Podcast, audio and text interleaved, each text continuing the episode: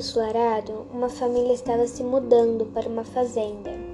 Mas o que não sabiam é que a casa onde eles iam ficar havia acontecido vários suicídios e muitas outras coisas estranhas há muitos anos atrás. Uma garotinha de 8 anos, chamada Kiara, não queria se mudar, não queria deixar seus amigos. Mãe, por que a gente tem que se mudar? Filha, a gente tem que se mudar porque seu pai conseguiu um trabalho na fazenda e, e não vamos deixar seu pai na fazenda sozinho. Tá bom, eu entendo, falou a menina pegando suas malas e indo direto ao carro. James, o irmão de Kiara, já estava no carro. Ele também não queria ir, mas sabia que seria o melhor para a família. A viagem foi longa. Quando chegaram na casa, já estava de noite. Eles jantaram e foram para a cama. Na manhã seguinte, Kiara acordou com vozes assustadoras dizendo: Kiara, acorde, venha até mim. Ela correu assustada, foi até o quarto do irmão. James, era você que estava mandando eu acordar? Porque se foi, fique sabendo que não teve graça nenhuma. Não, Kiara, não fui eu. Aliás, quem me acordou foi você. Mas se não foi você, então quem foi? Deve ter sido o papai ou a mamãe. Primeiro, porque eles me assustariam. E segundo, eles não estão em casa. Esqueceu que eles iam sair cedo para comprar algumas coisas para casa? Verdade, tinha me esquecido. Maninha, esquece isso. Deve, você teve um pesadelo e acordou assustada e achou que era eu. Vamos tomar café da manhã. Kiara concordou e foi tomar café. Aproveitaram para ver um filme. Kiara ficou quieta o filme inteiro. E isso não é normal. A garota fala mais que um papagaio. Maninha, você está bem? Tocou a campainha. Pode deixar, mana. Eu vou. Oi, eu sou a Ana, vizinha de vocês. Oi, Ana. Eu sou o James. É, eu sei. Posso entrar? Pode sim. Obrigada. Kiara vai ver quem está conversando com James. Quem é você? Oi, eu sou a Ana. Oi, Ana. Eu sou a Kiara. E o que você está fazendo aqui? Kiara, sussurra James. Não tem problema, James. Eu só vim dar boas-vindas aos meus novos vizinhos. Obrigado, disse James.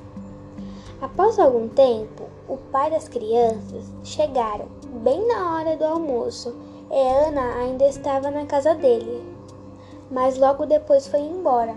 Na hora do jantar, Kiara ouviu novamente as vozes misteriosas. Kiara, Kiara, venha até mim, venha. Perdi a fome. Vou escovar meus dentes e dormir. Boa noite.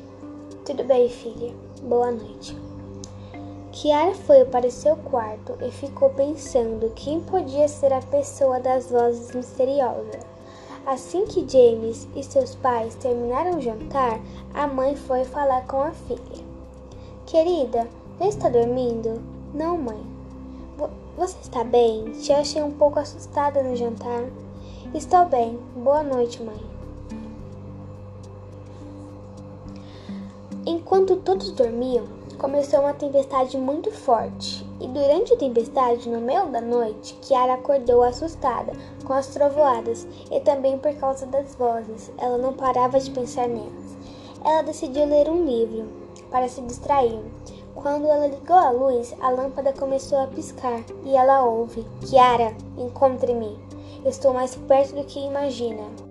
A voz foi ficando mais forte, já estava insuportável. Ela tentou chamar o irmão, mas sua voz não saía. As vozes ficaram mais altas até que Kiara caiu no chão. A garota ficou abaixada, com as mãos no ouvido, e viu dois olhos vermelhos.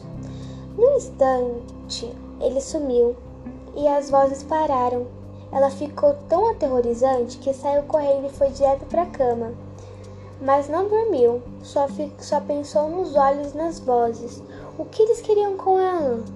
No dia seguinte, a mãe de Kiara foi acordá-la, mas a filha estava morta, com uma faca no coração e tinha uma mensagem escrita com sangue: Os próximos serão você. A mãe desesperada saiu correndo para chamar ajuda e viu Ana na janela, com a mão cheia de sangue, sorrindo. Parecia muito feliz. A família de Ana que mora há gerações naquele bairro, sempre foi isolada e misteriosa. E existe uma lenda de que todos os anos a garota manipula crianças das redondezas para cometer suicídios ou assassinatos, mas ninguém sabe o porquê. Dizem que Ana é uma velha bruxa que enfeitiçou a família e as crianças.